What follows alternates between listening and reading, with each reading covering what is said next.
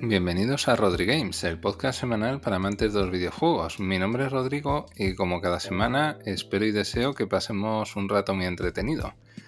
Desde aquí, lo primero de todo, daros las gracias por el apoyo que me brindáis todas las semanas y como siempre os digo, y suena pesado pero es, es mi máxima, eh, voy a intentar cada programa ir mejorando poquito a poco.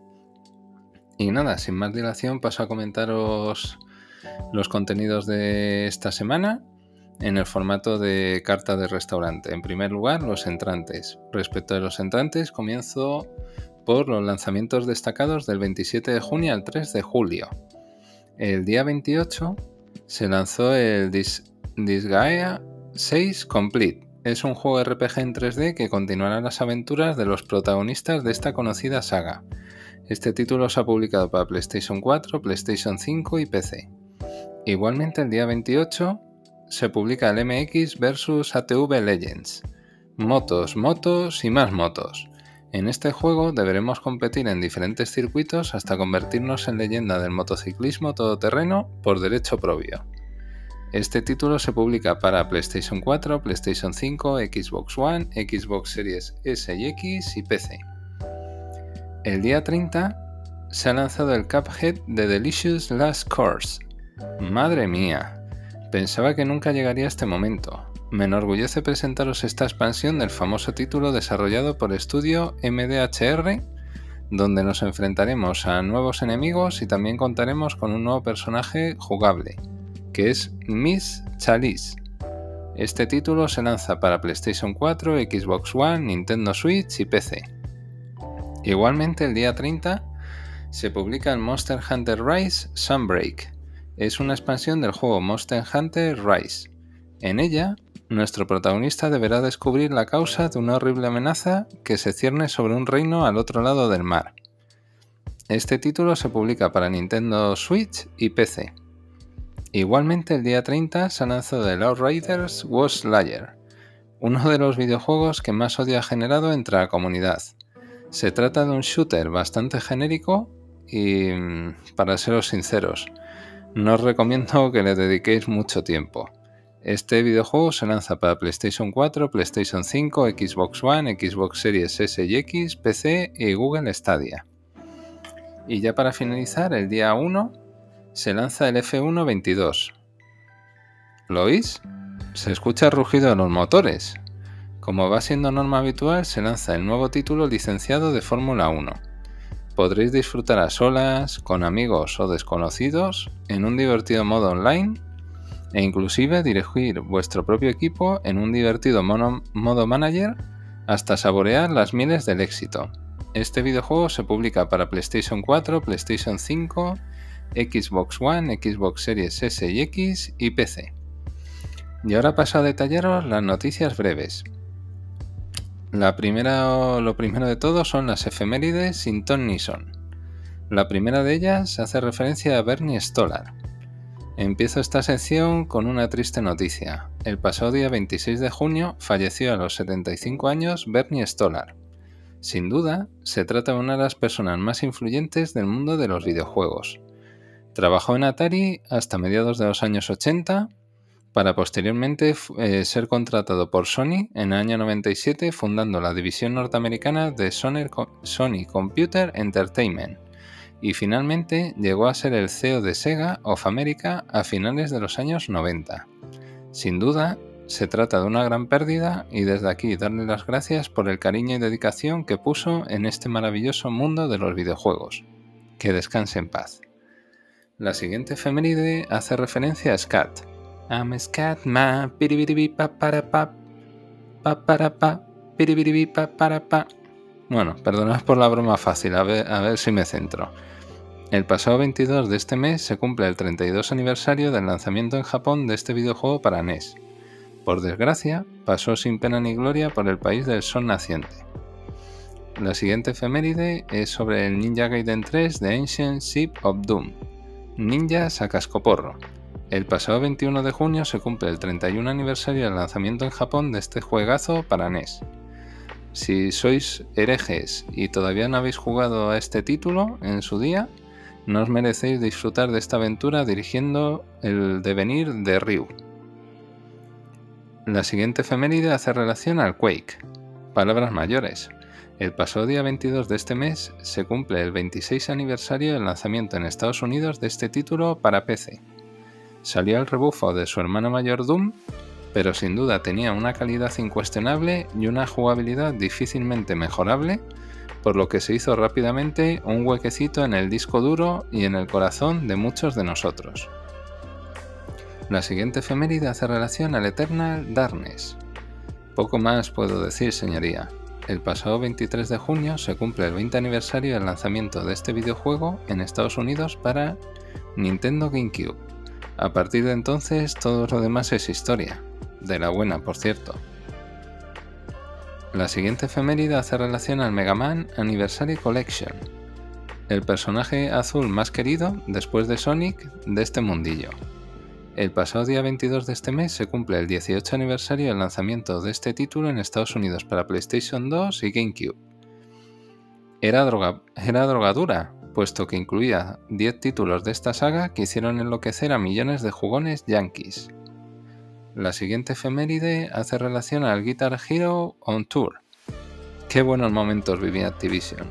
El pasado día 22 de junio se cumple el 16 aniversario del lanzamiento de este videojuego para Nintendo DS. Poder imitar a nuestros guitarristas rock y metal en nuestra pequeña portátil no tenía precio. Ni que decir tiene que mantenía el nivel de dificultad en las versiones para PlayStation 3 y Xbox pero contábamos con uno de los mejores accesorios jamás inventados para una consola portátil, y eso son palabras mayores. La siguiente efeméride hace relación al Fear 3. Miedo, tengo miedo, y no me extraña. El pasado 21 de este mes se cumple el 11, el 11 aniversario del lanzamiento de este título para PlayStation 3, Xbox 360 y PC. Sin duda, se trata de la entrega más irregular de la saga y por desgracia la última aventura que hemos podido disfrutar de la misma. Ojalá Warner Bros. la retome dentro de unos años porque podría ser muy interesante. Y ya la última efeméride que hace relación al Crash Team Race Nitro Fuel. Joven pero con experiencia. El pasado 21 de junio se cumple el tercer aniversario del lanzamiento de este juego para PlayStation 4, Xbox One y Nintendo Switch. La sombra de Mario es muy alargada, pero os aseguro que si le dais una oportunidad a este juego, no os va a decepcionar en absoluto. Y ahora paso a comentaros las noticias.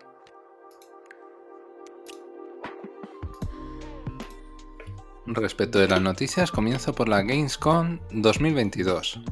De feria en feria y tiro porque me toca.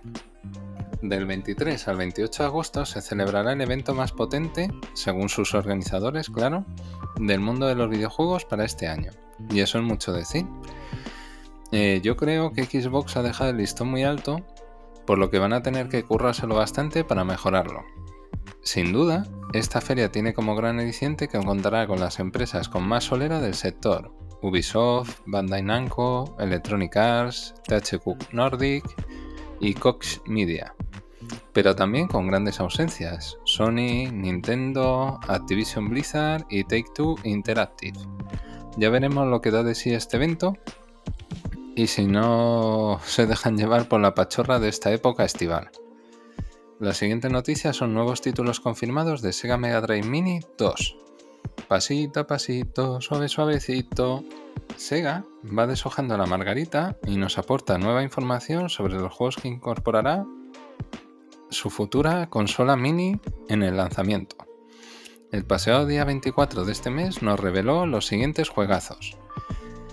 Para la Sega Mega Drive Mini 2 contaríamos con el Afterburners 2, Columns 3 Revenge of Columns, Mega Panel, Nadia The Secret of Blue Water, Outrun, Puzzle and Action, Ichidan R, Splatterhouse 2 y Star Mobile.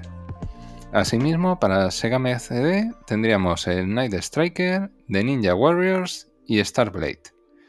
No hay que ser Albert para darse cuenta desde el minuto cero que este nuevo juguetito va a venderse como churros y que si no estáis rápidos y audaces el próximo mes de octubre, os tocará comprarlo con bastante sobreprecio en diferentes portales de compraventa como Wallapop o eBay. La siguiente noticia es el avance del Summon a Eterna. Lo bueno os hace esperar. En concreto os voy a hablar de un título roguelike desarrollado en España. Se trata del videojuego indie Summon a Eterna, que es una excelente mezcla entre Metroidvania y roguelite. Todos los que hayáis jugado a Eternal Notice sabréis que nos vamos a encontrar ante un título exigente que no es apto para todo tipo de jugadores. En diferentes medios especializados he podido leer las primeras impresiones de la versión preliminar del juego y todos coinciden en diferentes aspectos. Respecto a los valores de producción destacan un nivel gráfico sobresaliente, em, la calidad de movimiento de personajes y enemigos muy fluidos, variedad de situaciones y sobre todo una dificultad elevada pero que premia la repetición de situaciones puesto que las mejoras adquiridas no se pierden una vez que nos maten. Solo nos queda esperar al lanzamiento definitivo del juego para poder confirmar todas estas impresiones y ver si es tan sumamente jodido como lo pintan. La siguiente noticia es el lanzamiento de Heart. Amantes de lo retro, estáis de enhorabuena. El próximo 30 de septiembre vais a poder disfrutar de este título RPG de corte clásico inspirado en The Legend of Zelda A Link to the Past. Sin duda, el listón está muy alto, pero para lograrlo contará con gráficos pixel art, combates en tiempo real y numerosos puzzles. Deciros que se trata de un proyecto que surgió originalmente allá por 2017 a través de la plataforma Kickstarter, por lo que debemos darle un voto de confianza. Y ahora paso a comentaros los platos principales. Y nada, pasamos a los platos principales. En primer lugar, la primera noticia es el nuevo PlayStation Plus. Se acabó la espera. Menos mal. El pasado día 23 de este mes se produjo el desembarco del renovado servicio de suscripción de PlayStation Plus en España. Sin duda, muchos de vosotros tendréis un montón de dudas sobre cuál os conviene más, así que voy a tratar de explicarlo lo más sencillo posible. Contamos con tres niveles que aportan diferentes ventajas. El primer nivel es el PlayStation Plus Essential, es la modalidad de entrada. Todos aquellos que mm, contratéis una nueva suscripción o que tengáis una suscripción activa, eh, ya os habrán migrado directamente a esta opción es el antiguo servicio de suscripción que ya existía anteriormente, donde se incluyen como principales ventajas tres juegos mensuales para descarga. Recordar que siempre os estoy hablando en modalidad de alquiler, mientras tengáis la suscripción activa, almacenamiento en la nube, multijugador online y descuentos exclusivos. La siguiente modalidad es el PlayStation Plus Extra, que es la modalidad intermedia. Cuenta con todas las ventajas del nivel anterior y jugosas novedades. A destacar, tendremos un catálogo bastante extenso de títulos de PlayStation 4, así como de PlayStation 5 para descarga, igualmente en modalidad de alquiler. En concreto, podréis disfrutar de un catálogo superior a 400 títulos, entre los que destaco God of War, Red Dead Redemption 2, Returnal, Dead Stranding, FIFA 22, NBA 2K22, Assassin's Creed Valhalla, entre otros muchos. Y paso ya a comentaros el último, el último de las modalidades, que es el PlayStation Plus Premium. Eh, sin duda es la modalidad más completa. Además de las ventajas de las dos anteriores, dispondremos de un extenso catálogo de títulos, más de 300, de PlayStation 1, PlayStation 2, así como PlayStation 3 eh, sin duda será el paraíso de los jugones más tradicionales. Podéis disfrutar de títulos tales como Tekken 2, Ape Escape, Devil May Cry HD Collection, ICO, Resident Evil, entre otros muchos. También podremos jugar a demos con una duración media aproximada de unas dos horas de nuevos títulos de manera exclusiva y anticipada con respecto al resto de jugadores. Los precios de dichas modalidades son ascendentes. La primera tiene un precio anual de 59,99 euros, la segunda de 99,99 euros y la última de 119,99 euros. Y ahora viene la pregunta del millón. ¿Qué suscripción elegir? Yo os voy a dar mi opinión personal. Yo actualmente tengo la modalidad de PlayStation Plus Extra porque tengo PlayStation 4 y PlayStation 5. En mi opinión, creo que es la opción más equilibrada porque mi tiempo de ocio es limitado y me gusta jugar a títulos recientes sin que mi bolsillo se resienta. Si sois completistas y os sobra el dinero, optar por la modalidad premium, aunque tiene una gran pega, ojo. Los títulos de las plataformas más antiguas, es decir, de PlayStation 1 a PlayStation 3, se reproducen vía streaming en la nube. De momento, he leído en varias páginas web que la experiencia jugable no está pulida porque adolece de dos graves problemas. El primero de ellos es que la mayor parte de los juegos sufren de lag, es decir, de una latencia con independencia de nuestra conexión, por lo que la experiencia jugable se resiente mucho. Y la segunda es que al estar localizados en versión PAL, funcionan a 50 Hz y 25 frames por segundo, por lo que los juegos más antiguos se les nota mucho en las costuras. Sony ha prometido que va a ofrecer a corto plazo la posibilidad de jugar a estos títulos a 60 Hz y 30 frames por segundo, es decir, la versión NTSC. Pero eso tiene un grave problema. Existen algunos juegos que no son multi-5, es decir, multidioma, por lo que perderemos la posibilidad de jugarlos traducidos al castellano.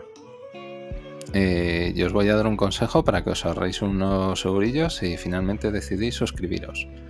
Existen diferentes páginas web que venden saldo con descuento que podéis cargar en vuestro monedero virtual para posteriormente pagar la suscripción a cada modalidad. Yo lo hice de esta manera y la verdad me ha ahorrado unos eurillos, en torno a unos 22 euros aproximadamente. No es mucho dinero, pero con eso me pago los cafés del mes, así que nada, avisados estáis. La siguiente noticia es el tráiler de Evil West. Si John Wayne levantase la cabeza, Seguramente se sorprendería, pero también le gustaría esta nueva propuesta jugable del estudio Flying Will Hawk. El pasado día 20 de junio se presentó un breve gameplay desgranando las principales virtudes de este juego de disparos en tercera persona, donde deberemos manejar a un cazador de vampiros en el salvaje oeste. La jugabilidad está bastante pulida y las mecánicas jugables me han recordado, salvando las distancias, lógicamente, al último videojuego de, God of War. Mm, tengo muchas ganas que llegue el próximo día 20 de septiembre para poderle meter mano y daros mi opinión. Vampiros, sangre y disparos siempre es bien. La siguiente noticia son las novedades sobre el videojuego de Indiana Jones. A este paso me va a salir barba antes que pueda jugar a este título. Es broma, ahora en serio. En fechas recientes, Machine Games ha aportado nuevos datos sobre el desarrollo de este prometedor título. En concreto, ha informado que se están empapando de este maravilloso universo, siendo su principal fuente de inspiración la película Indiana Jones en busca del arca perdida de 1981. Sin duda, se trata de una excelente noticia porque considero que puede ser una IP con un gran potencial en manos de un estudio ya curtido en otros grandes títulos como la saga Wolfenstein ya solo nos queda que haya una fase de Quick Time Event comiendo sesos de mono y me veo ya corriendo a la tienda directamente a comprarlo. La siguiente noticia hace referencia al lanzamiento del Skate 4, Skate or Die. Como ya os he comentado durante varios programas, parece ser que el grueso de la industria no quiere que nos aburramos este verano entre anuncios varios y lanzamientos de nuevos videojuegos. En este caso, el famoso periodista Tom Henderson ha informado a través del medio Try Hard Guides del anuncio de una nueva entrega de esta famosa saga para el próximo mes. Sí, joder, para el próximo mes. Bueno, perdonadme por esta efusividad, pero sigo sin creerme que Electronic Arts quiera agradar de vez en cuando a los jugadores. Según indica, se trata de un título que cuenta con un desarrollo bastante avanzado con respecto a las filtraciones que hubo el pasado mes de abril. Este videojuego posiblemente se llamará Skate a secas y conociendo la falta de seriedad de esta compañía me ha puesto el dedo meñique de la mano izquierda que se lanzará en primavera del próximo año como muy tarde. Y ahora paso a comentaros el solomillo del programa, que son las películas basadas en videojuegos. Uf, en menudos berenjenales me meto sin comerlo ni beberlo. En este programa me he propuesto hablaros de este asunto que genera tantas suspicacias. Y, y, lo entiendo perfectamente. Os hablo ni más ni menos de películas que beben o vomitan, depende, de videojuegos. Desde mediados de los años 90 existen innumerables ejemplos de adaptaciones que han intentado en mejor o peor medida, adaptar diferentes sagas a la gran pantalla. Os voy a hacer un ranking totalmente personal de las 10 mejores películas y las peores, basándome en las puntuaciones de tres diferentes portales de renombre, como son Rotten Tomatoes, IMDB y Film Affinity. Vamos al lío. Respecto a las mejores, en el puesto número 10 eh, la película de Tomb Raider de 2018, cuya protagonista es Alicia Vikander. Mm, a mí me parece una digna sucesora de Angelina Jolie. No sé qué os parece a los demás.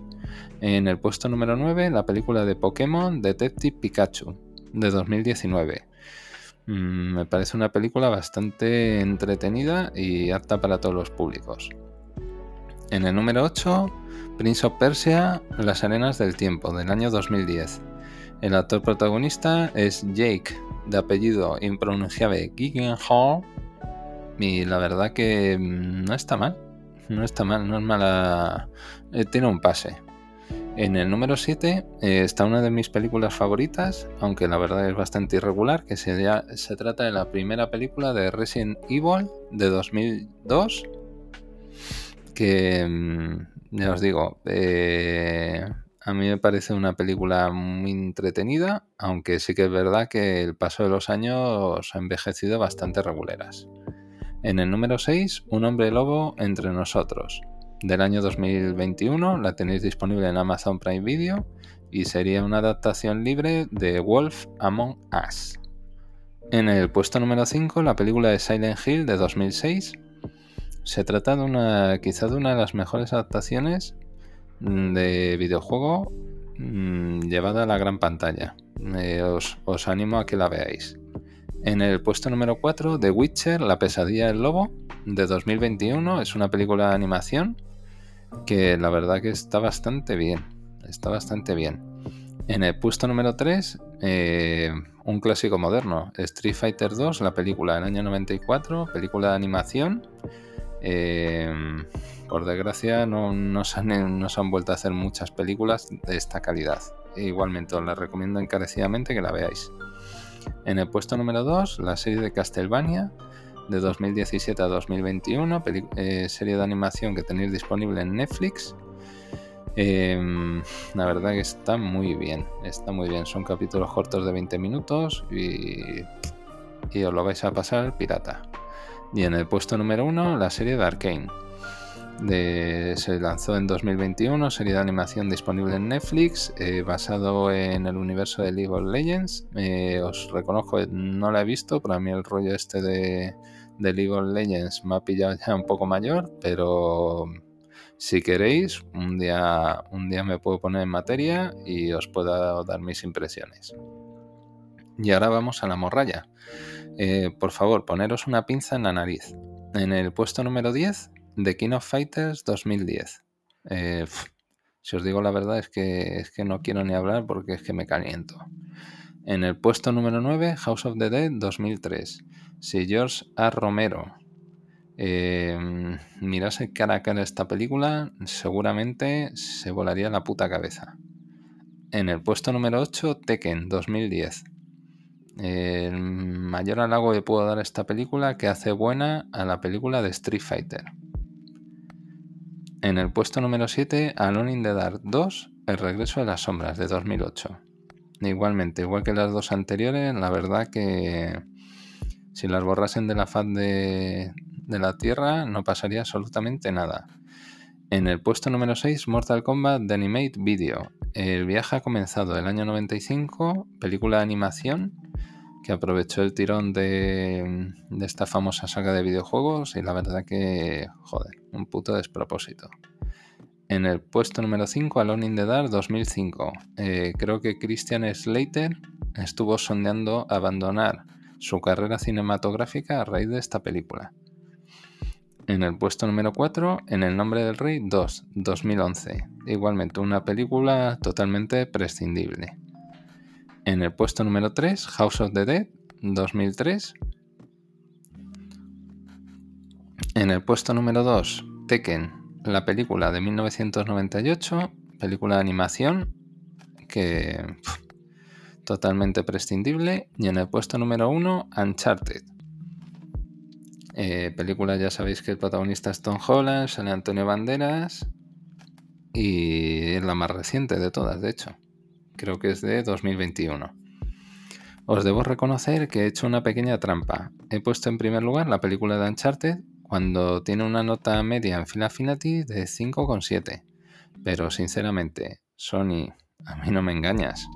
El bueno de Nathan Drake necesita una película con mejores valores de producción, una historia más elaborada y el espectador medio ya no se conforma como antes con diferentes localizaciones y una suerte de Indiana Jones de hacendado.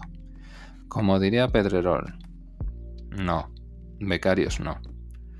Dejadme en comentarios qué os parece este ranking y qué películas en vuestra opinión se merecen ir al Olimpo de las mejores adaptaciones de videojuegos y aquellas que deberían quemarse en el infierno. vuestras opiniones pueden resultar sumamente divertidas. Y ahora pasamos a los postres. Respecto a los postres, comienzo por la rumorología, o también llamado el saseo del mundo de los videojuegos. El primer rumor es Mortal Kombat 12 en camino. ¿Lo leéis? A mí me huele a sangre bien fresquita.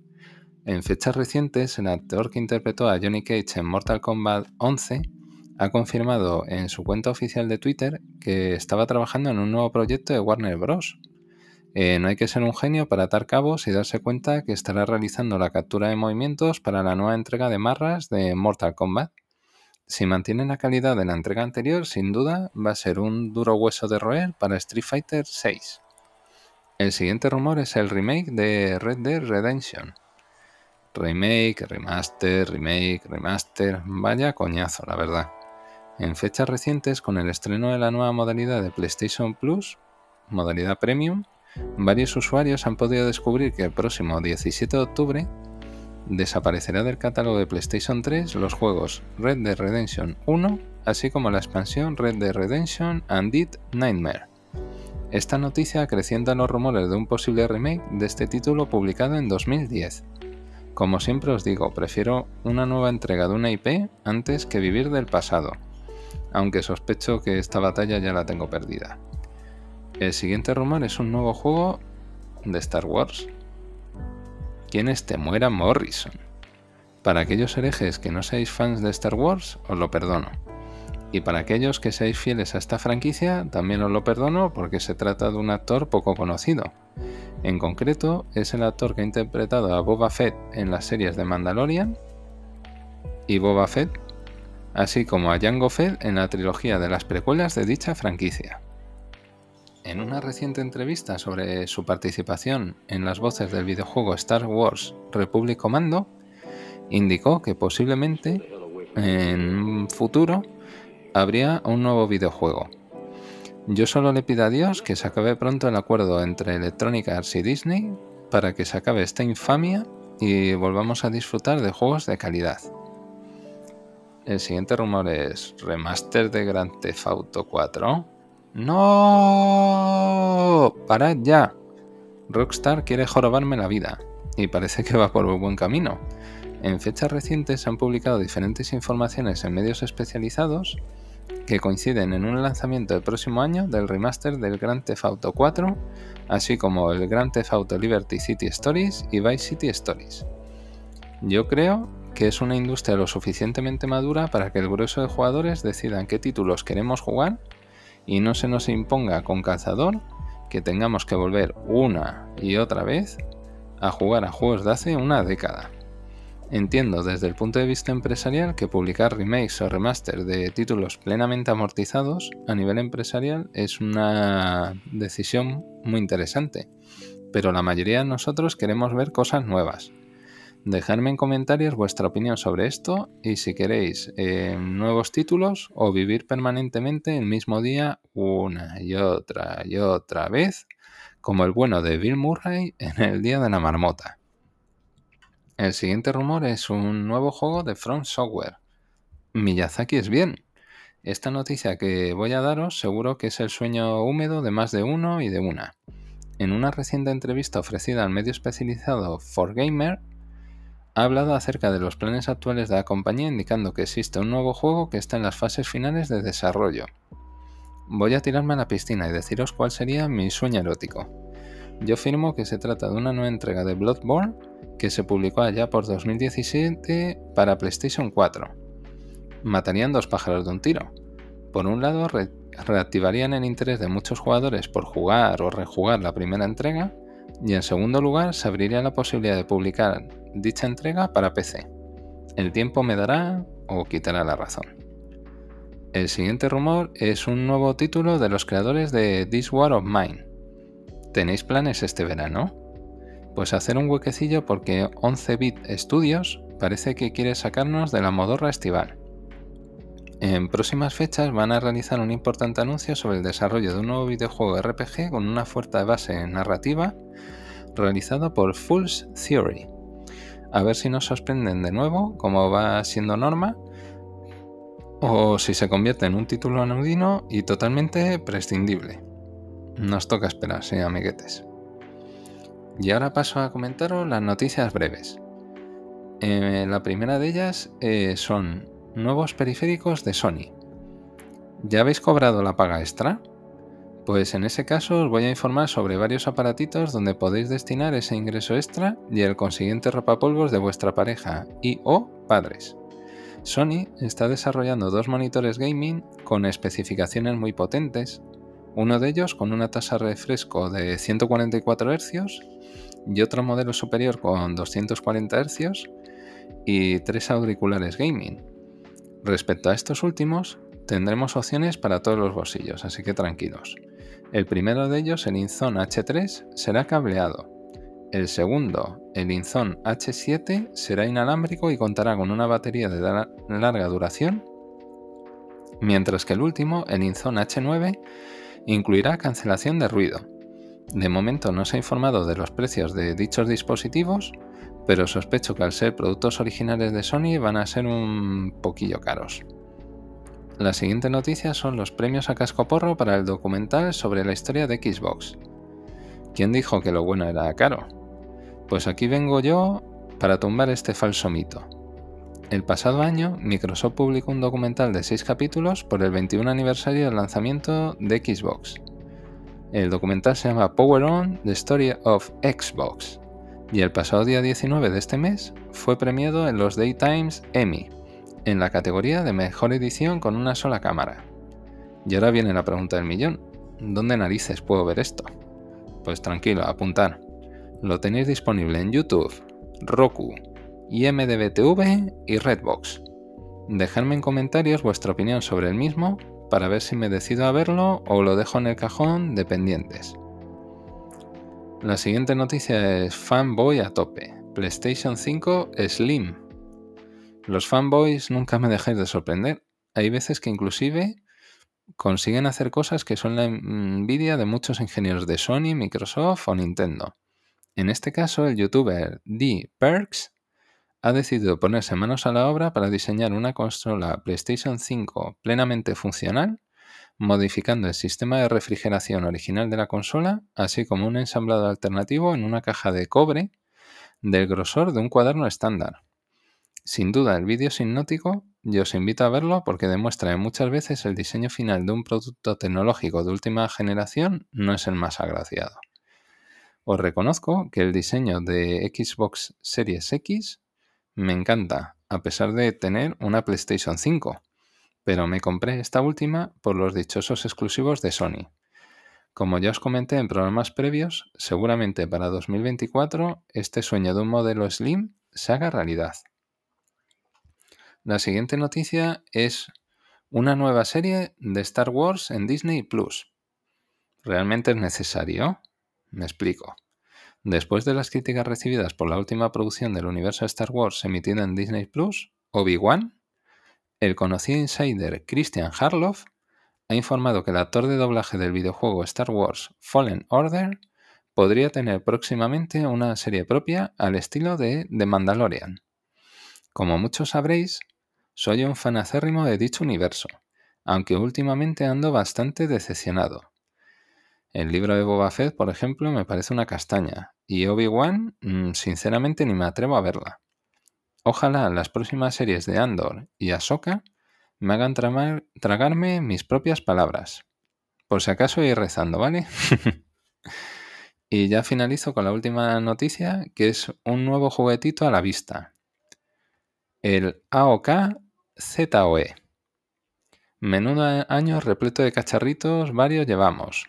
En fechas recientes se ha informado del próximo lanzamiento de una nueva consola portátil que se llama AOK ZOE. Las especificaciones técnicas son bastante jugosas. En primer lugar, contará con un procesador AMC Ryzen 7 6800U. Segundo lugar, eh, procesador gráfico AMD Radeon 680M. Igualmente contará con 16 GB de memoria RAM LPDDR5 a 6400 MHz. Eh, tranquilo respecto al almacenamiento interno, porque dispondremos de tres posibilidades: 512 GB, 1 TB e inclusive 2 TB, macho. Y en último lugar, eh, todo esto correrá a través del sistema operativo Windows 11. Ahora os cuento los tres grandes peros que le veo a este dispositivo. El primero de ellos es que se trata de un aparato de un fabricante desconocido porque, por lo que el riesgo de obsolescencia es muy grande, ya que las actualizaciones del mismo van a depender en gran medida de su éxito o fracaso. En segundo lugar, es que no se especifica en ningún sitio la autonomía de batería, que es un aspecto fundamental para una consola portátil. Y en tercer lugar, y no menos importante, es que no tiene ni página web ni figuran los precios provisionales de venta. Si os sobra el dinero y os gustan los juegos de azar, os animo fervientemente a que apostéis al 13 rojo con este aparatito. A recordar, el que avisa no es traidor. Y nada, hasta aquí el programa de esta semana. Espero y deseo que os haya gustado. Dejadme en comentarios eh, todos los ganchos que os he publicado en el programa para conocer vuestras opiniones. Y desde aquí desearos que tengáis un excelente fin de semana. Aquellos que tengáis piscina o vayáis a la piscina de vuestro cuñado o de algún familiar cercano, pegaros unos bañitos a mi salud y sobre todo eh, darle caña a los videojuegos porque no, dan, no piden de comer y nos dan muchas alegrías. Así que lo dicho, disfrutar el fin de semana e intentar ser felices. Besos y abrazos. Hasta pronto.